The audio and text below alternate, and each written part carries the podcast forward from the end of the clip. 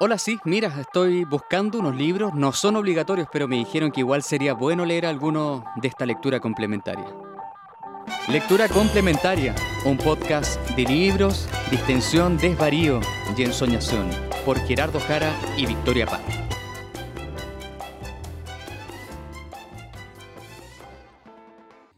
¿Me escucháis bien? Sí, te escucho bien. ¿Y tú? Súper. O sea, yo probablemente me escuche mal porque al parecer tengo un pulmón perforado. Pero nada que hacer, pues, bueno. Que me acabo de autodiagnosticar. O sea, me lo, me lo diagnosticó la Cata, que no es doctora, pero filo. Qué librera. Eh, que es librera. Pero me dijo, no, tenía un pulmón perforado. Y dije, bueno. eh, y que me cuidara eso, porque después cuando vio que no iba a poder respirar.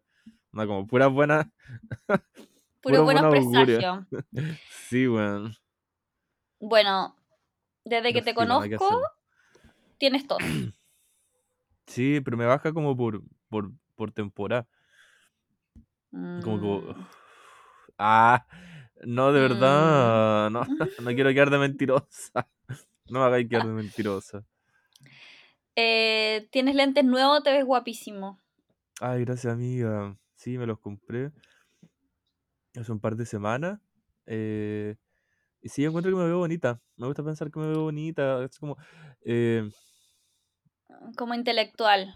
como intelectual, claro. Me quería hacer Y además un que andáis como con la uña. Andamos las dos con las uñas rojas y eso siempre es como de empoderar. Bueno, hoy día un, un eteré que me dijo, ¿por qué se pinta la uña? O sea, perdón lo que te voy a preguntar, pero ¿por qué se pinta la uña? Le dije, porque son bonitas. ¿Por qué no? claro. Y quedó tan plop que bueno, filo también, weón. Que le ando respondiendo, weá, a viejos vinagres, weón. Debería, Sí, que debería ser más inteligente, sí. Me carga quedar de Sí. weona después de, o sea, cuando pude haber dicho algo inteligente, weón. Ah, Yo le hubiese dicho, ¿por qué ¿qué no? te pasa? Ah, ¿por qué no? Claro. O La como, contrapregunta. claro. O como, ¿qué te tengo que andar respondiendo, weá? Ah, sapo conchetumare. O, ¿por qué tú no te las pintas? Claro. ¿Por qué las tiene pintadas? Y bueno, ¿por qué tú no? Ah, Exacto. Te verías regia. sí. No, pero el mundo me. El mundo me. Me Te ha hecho distrae elegir tus Como, batallas. sí, no, y me distrae demasiado como para poder ser tan eh, clever o. O como oportuna. ¿Oportuna él se dice? Sí, es que uno No. siempre después piensa en las mil respuestas que podría haber dado ante mil situaciones. Claro, como peleando sola. Llegáis a, llegáis a la casa, peleáis sola. eh, Y encontráis una respuesta increíble que pudiste haber dado y haber ganado, básicamente, haberle ganado a Pero la al otro día sí. Al otro Ah, día sí. Igual, yo no soy tan conflictiva. Mm, no, me cuesta. Así que Sí, tal vez, tal vez la, confirmo. tal vez la pelea no es simplemente lo mío, weón. Como, ah, dejar ir esa batalla. Y yo soy cero conflictiva. ¿Eh? ¿De dónde, weón? Ahora chamullenta. Oye, pero tú, Ahora cómo- del planeta. ¿tú cómo has estado?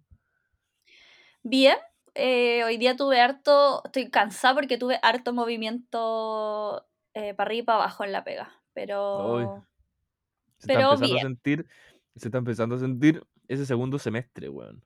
Sí, es que además hoy día tenía muchas cosas que hacer en la pega y estaba mi mamá de visita y mi mamá no se atreve como a hacer nada sola en Santiago, entonces en mi hora de Ay, almuerzo tuve que venirla a buscar al, el- al departamento para llevarla a la estación central y ah. volverme a la pega, entonces ¿Cómo está la tía? Ah, está bien. De hecho, esa, esa empanada estaba comiendo Peter, que viste Qué atrás mío. ¿La que le hizo la le tía? hizo empanadas, sí. Ay, qué rico. Así es, así que estuvo de visita y hoy día se fue. Y Ay, eso. ¿y tu amiguita? Bonding. pega. Eh, sí, trabajando como perra por la cultura ya. Eh, pero bien, ahora ya estamos como, o sea, ya como que eh, esta vez estoy empezando lo del Festival del Libro como mega meses antes. Mira, los weón haciendo un festival y no pudiendo como hablar bien y tienen que decir mega meses. Así que bien, como que todo va avanzando tranquilito y es, bueno, es bacán como trabajar con tiempo, así que bien. Pero también han dado flojita, weón.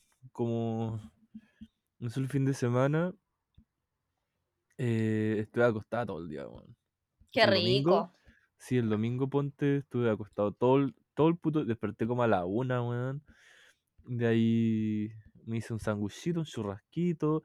Weón, estoy así jalando Animal Crossing. Weón, Crossing, te he visto, te he visto. Weón, me encanta ese juego, culiao. Es todo, weón, es todo lo que quiero, como gente amable, que te da regalos, puedes visitar a tus amigos, tener una casa linda. Oye, weón, me encanta, estoy así mal, me fascina la weá del juego. Volví al anime también. Ah, ¿Qué estáis viendo? Demon Slayer. Ah, no, no la he visto. La que- ¿No terminaste de ver eh, Cowboy Bebop? No, pero estoy en esa. Es que esa es más como densa, o sea, no es densa. Por favor, para vela. ¿Tú la viste? Sí, hay un perrito sumado a todo el contenido. que se llama Ain, me encanta. Un amigo la definió muy bien como la nocturna del anime, así como Ay, weón, qué buena serie. Ya, sí, es verdad. Es como la nocturna, ¿no? Como que no es no es densa, pero sí es como seria, entonces como no es no es para como evadirse un rato, pero sí la tengo que terminar también, pero la estoy viendo poquitito.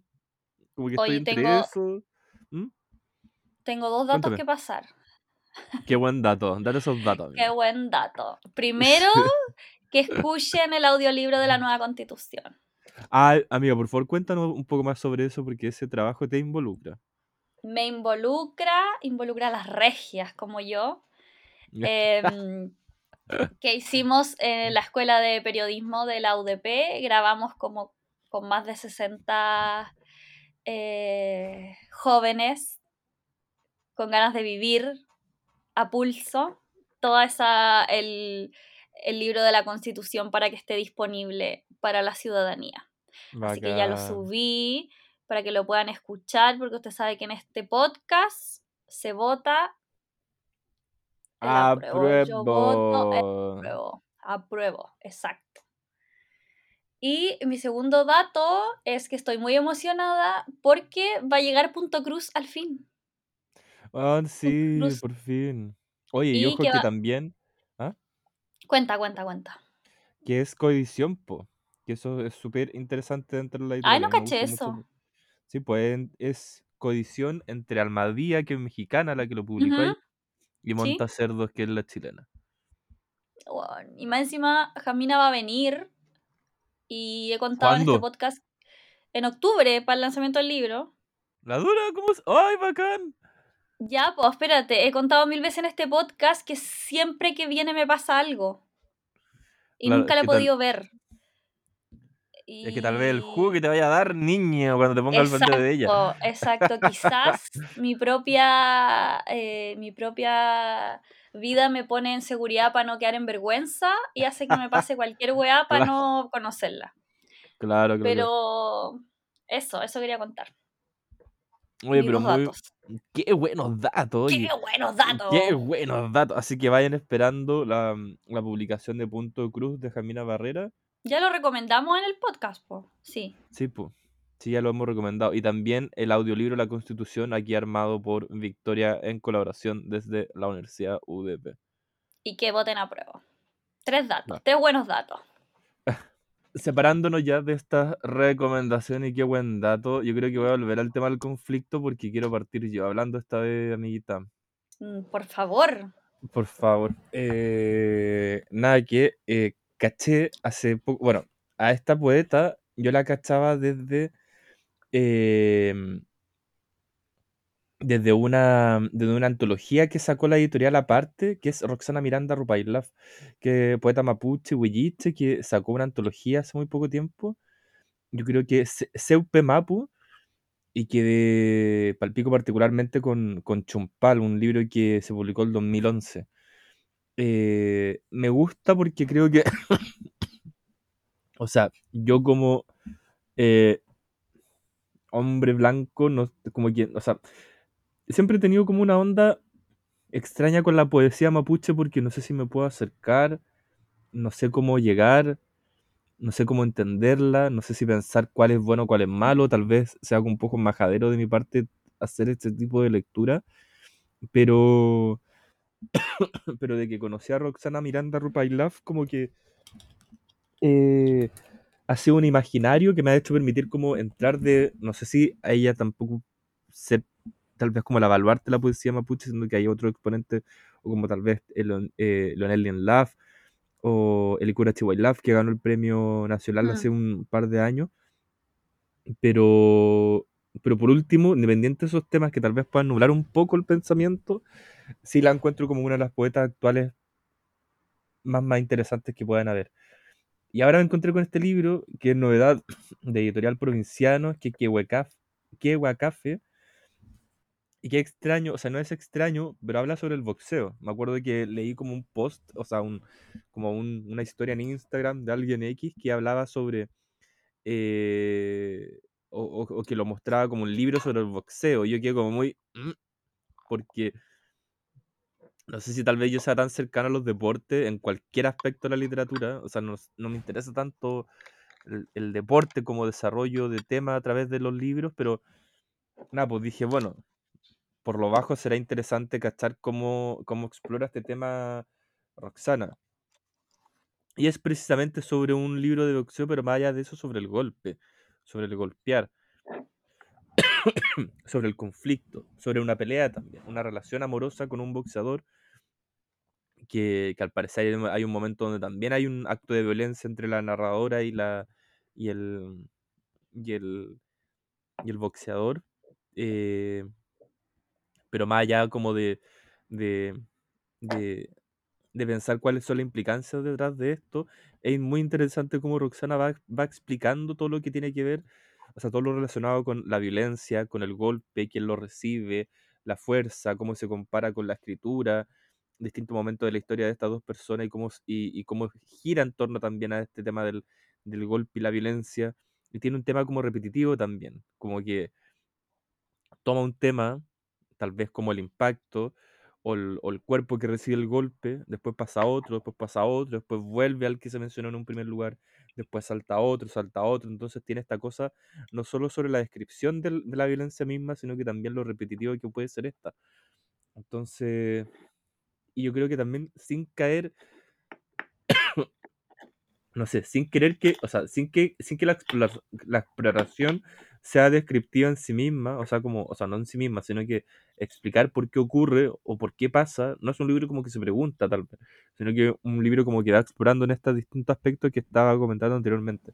Mira, ponte, voy a leer algunos, algunos, algunos poemas. Eh,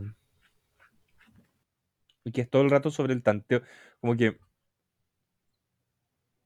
Claro, son distintos los escenarios. Como la narradora o el narrador siendo golpeado, la narradora mirando a este boxeador como golpea, la narradora misma golpeando, eh, pensando sobre el golpe cuando hablaba sobre eh, de qué forma alguien podría recibir un, o sea, recibir este impacto, de qué forma repercute en el imaginario, en el sentir.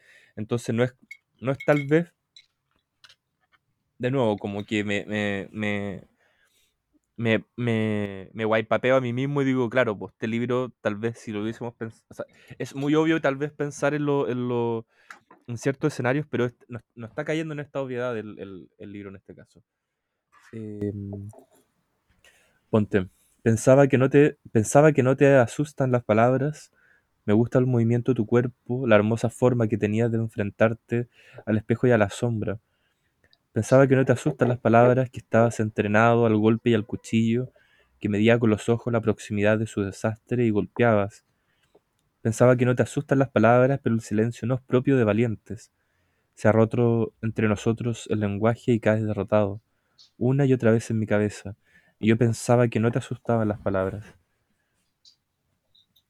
Nunca podría golpearte el corazón, me tienes miedo, dije desafiante, y desaté mis cabellos en la penumbra de tu cama, que es caliente como nido de pajaritos que se han quedado solos.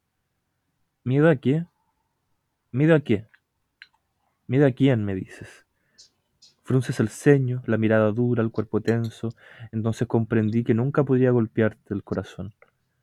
Al contrario, sangraba, sangraba yo de un labio, de una ceja, sangraba de deseos entre las piernas, pero insistía en mis golpes, mis palabras, ensayaba movimientos, gestos, jugaba con mi sombra. Tengo paciencia, soy terca, repetía, y me iba hundiendo en tus ojos, soltando ríos, perros, ratas, todo mi paisaje en fuga, todo mi paisaje en fuga. Insisto en esto, aunque sabemos, nunca podría golpearte el corazón. Bueno, qué hermoso. Es muy lindo. Eh, ¿Sí o no? La golpea, cagó. la- golpea las puertas, las ventanas, quieres entrar. Quiero verte derribar mi casa, mi pequeño mundo de papel. Bueno, es- eh, pucha, no sé, yo creo que lo que más me gustó del, del- de este libro de Roxana Miranda Rupailaf, que Café, eh, este como, yo creo que imaginario sin límites que ella misma, ella misma plantea, como no voy, no voy a ser una víctima, eh, no voy a hablar solo del, de, de, de lo violento que es tal vez recibir un golpe, no voy a hablar sobre tal vez eh, no sé, como estas comparaciones del boxeo, ring, el rival, ¿cachai? Como que aquí la relación del rival no tiene que ver como con alguien que es ajeno, sino que también con alguien Mm. que, que con el quien estáis teniendo una relación cercana. Como que la violencia no ocurre solamente con alguien que, que estáis teniendo un desencuentro, sino que también alguien con quien no estáis pudiendo encontrarte, ¿cachai? Y contigo mismo Eh, igual, po. Claro. Por, por esto me gustó el libro y quería como, o sea, menos mal eh, empecé a hablar sobre esta, sobre la tontera de discutir solo porque al final me había ayudado como a tomar un hilo para poder hablar de este libro que no sabía como por dónde agarrarme, niña, porque yo nunca he pegado un combo. Así de maricón soy. nunca he pegado un combo. Amiguita, ¿qué, qué, qué has estado leyendo tú? Mira, amiga, yo tengo que decir que em, tú siempre finalizas porque eres chamuyenta y conectas los dos libros, pero yo no lo soy y no haré ninguna conexión. Solo contaré qué, es lo que he leído.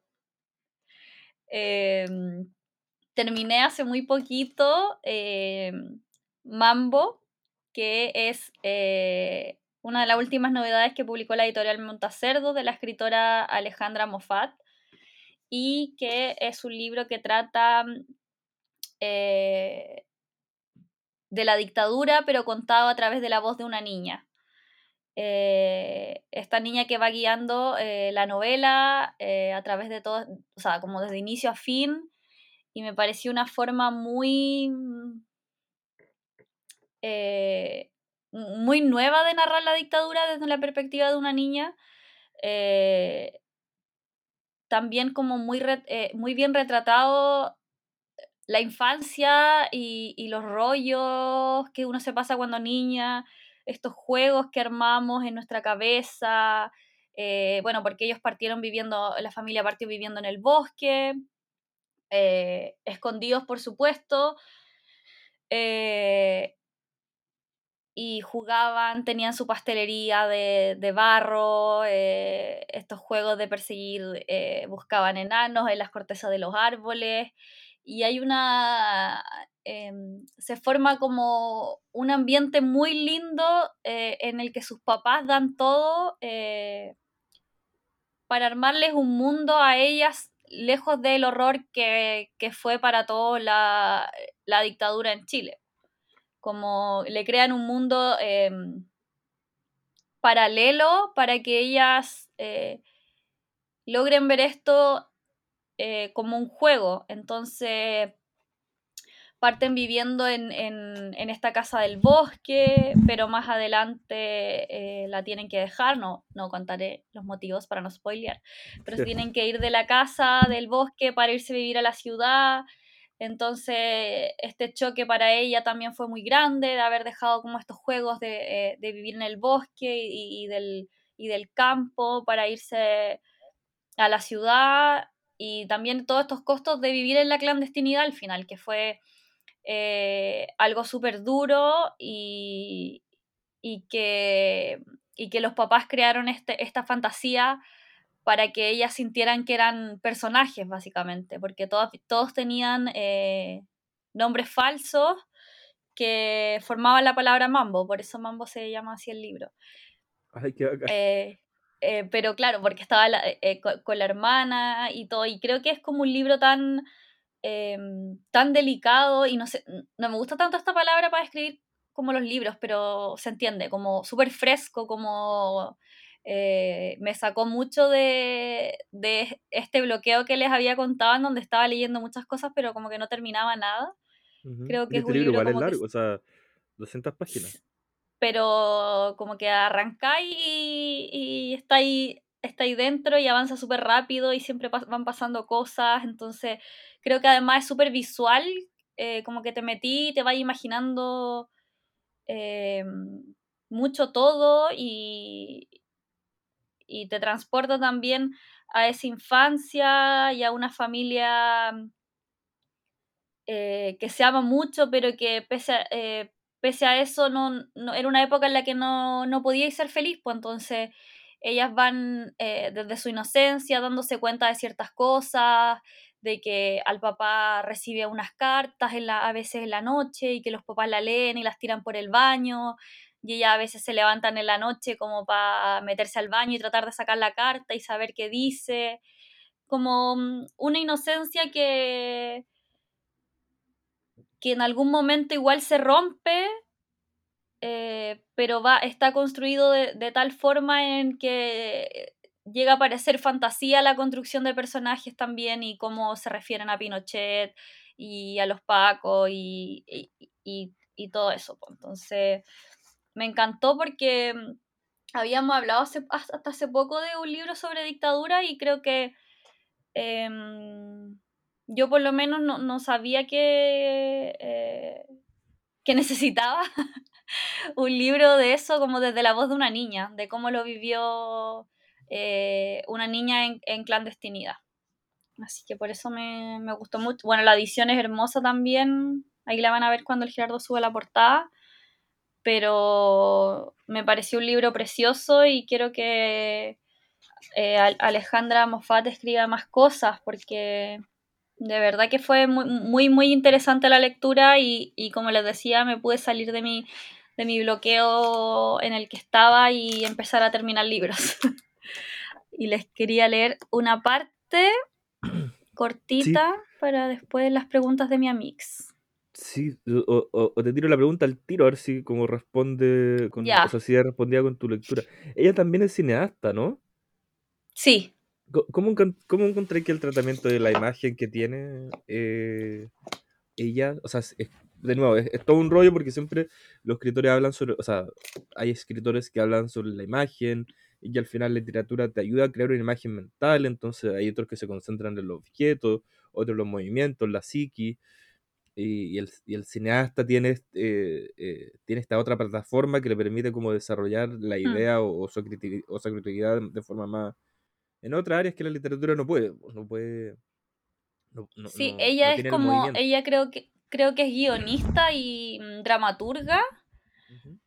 Y como te decía que creo que lo más impactante es que te, como que te imagináis perfecto sin la necesidad de que te haga una lista de descripciones, como te imagináis perfecto la casa, el bosque, a dónde se tuvieron que ir, cómo era el papá, cómo era la mamá, esta pastelería que tenían falsa donde vendían pasteles de barro, eh, el árbol al que se iban a, correr, ¿cachai? Como que eh, hasta yo sentí como, no sé si en algún momento te describen la ropa, pero yo tengo como una imagen de la niña como muy, muy armada en, en mi cabeza. Y creo que igual lo, justo lo que le iba a leer da un poco de, de contexto a eso.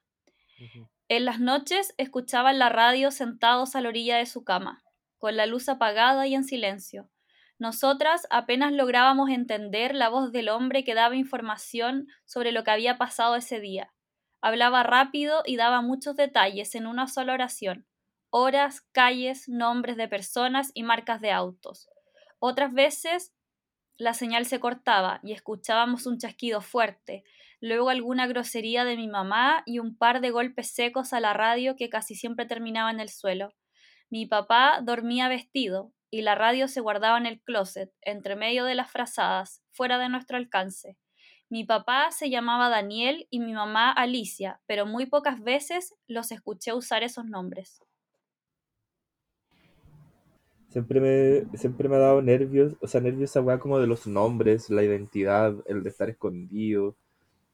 Creo que esta- la novela, de- no, no la he leído, la tengo por ahí, de hecho. O sea, la compré hace un tiempo. eh, en voz baja de Alejandra Costamaña. No, no, no, no. En voz baja, no, o sea, me refiero, no, no la he comprado.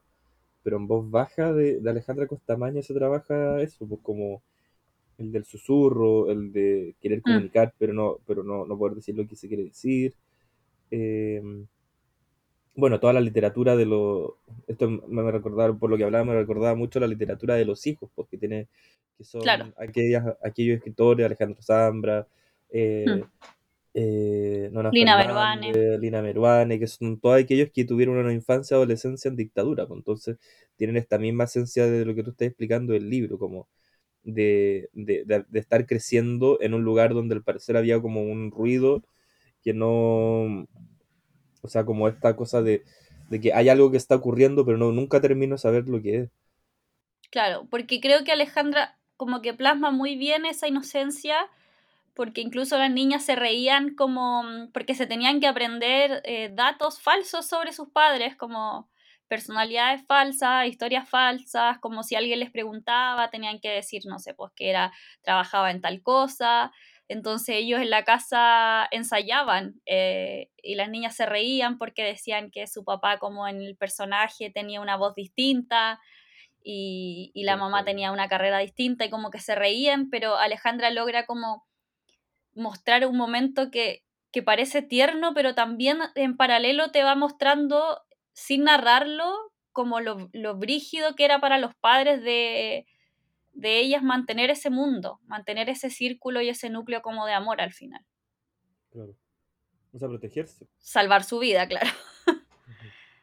Pero igual en, en el sentido de, de no quebrarse frente a sus hijas, como de, de, de mantenerse jugando con ellas, pese a lo terrible que, que estaba pasando y al miedo constante, como a crear este mundo en el que ellas pudieran tener una infancia feliz lejos del, del horror que era la dictadura al final. Claro. Ay, a mí ese libro también me llegó, yo creo que lo voy a poner arriba de mi... de mi... de mi cabeza, no, arriba del, del, del velador, donde estoy poniendo como... que no es la, Los pendientes, es como los los pendientes, y los pendientes más urgentes son del velador, pues. claro, los pendientes, los pendientes urgentes son del velador, los pendientes, los pendientes piolas son de los que están al lado de mi cama, Sí, los otros, los pendientes internacionales, los de España. sí, yo igual los tengo divididos así por pendientes. Ay, Ese amiga. tipo de división. Nunca Amiga. de, de reunirnos y hablar. ¿No? Nunca cansémonos. No cansémonos. Bueno, estoy hablando como, el- como tonto, weón. Sí, ¿qué te pasa, weón? No sé. No sé, son los pollos. Es mi pulmón perforado que no me está dejando pensar. Pero ahora vamos a comernos un completito. Sí, vamos a comer eso completito, amiga. Vamos a comernos un completito, amiga. Nos vemos la próxima semana. Chau, chau. Chau, chau. Hola, mi nombre es Bernardita Yanucci, soy coordinadora general del espacio literario Ñuñoa y les voy a leer un extracto de El corazón de un perro de Laurie Anderson. Este es mi cuerpo de sueño, el que uso para pasear en mis sueños. En este sueño estoy en una cama de hospital y es como una escena de una película que ya he visto un millón de veces seguidas. El médico sostiene un pequeño bulto rosado y se inclina sobre la cama y me pasa el bulto. Es una nena, dice. ¿No es hermosa? Mira. Y envuelta en ese bulto veo la carita de mi perra, una pequeña rat terrier llamada Lola Bell. Y nadie dice nada como, mira, eso no es un bebé humano, solo pariste un perro. Pero yo estoy tan feliz. Apoyo mi cabeza sobre su frente y la miro a los ojos. Y es casi un momento perfecto, aunque la alegría se mezcla con un montón de culpa. Algunos entrenadores de perros dicen que para entender a tu raza de perro tenés que imaginar cómo sonarían sus voces y qué te dirían cuando les das una orden. Si le das una orden a un ovejero alemán y va a responder, sí jefe, no hay problema, ya está hecho. Dale una orden a un caniche y sería, por favor quiereme, voy a hacer cualquier cosa si me querés. Pero le das una orden a un terrier y es, em, me voy a divertir, porque si no me voy a divertir, no me interesa. Esto fue una lectura complementaria, un podcast de libros, distensión, desvarío y ensoñación.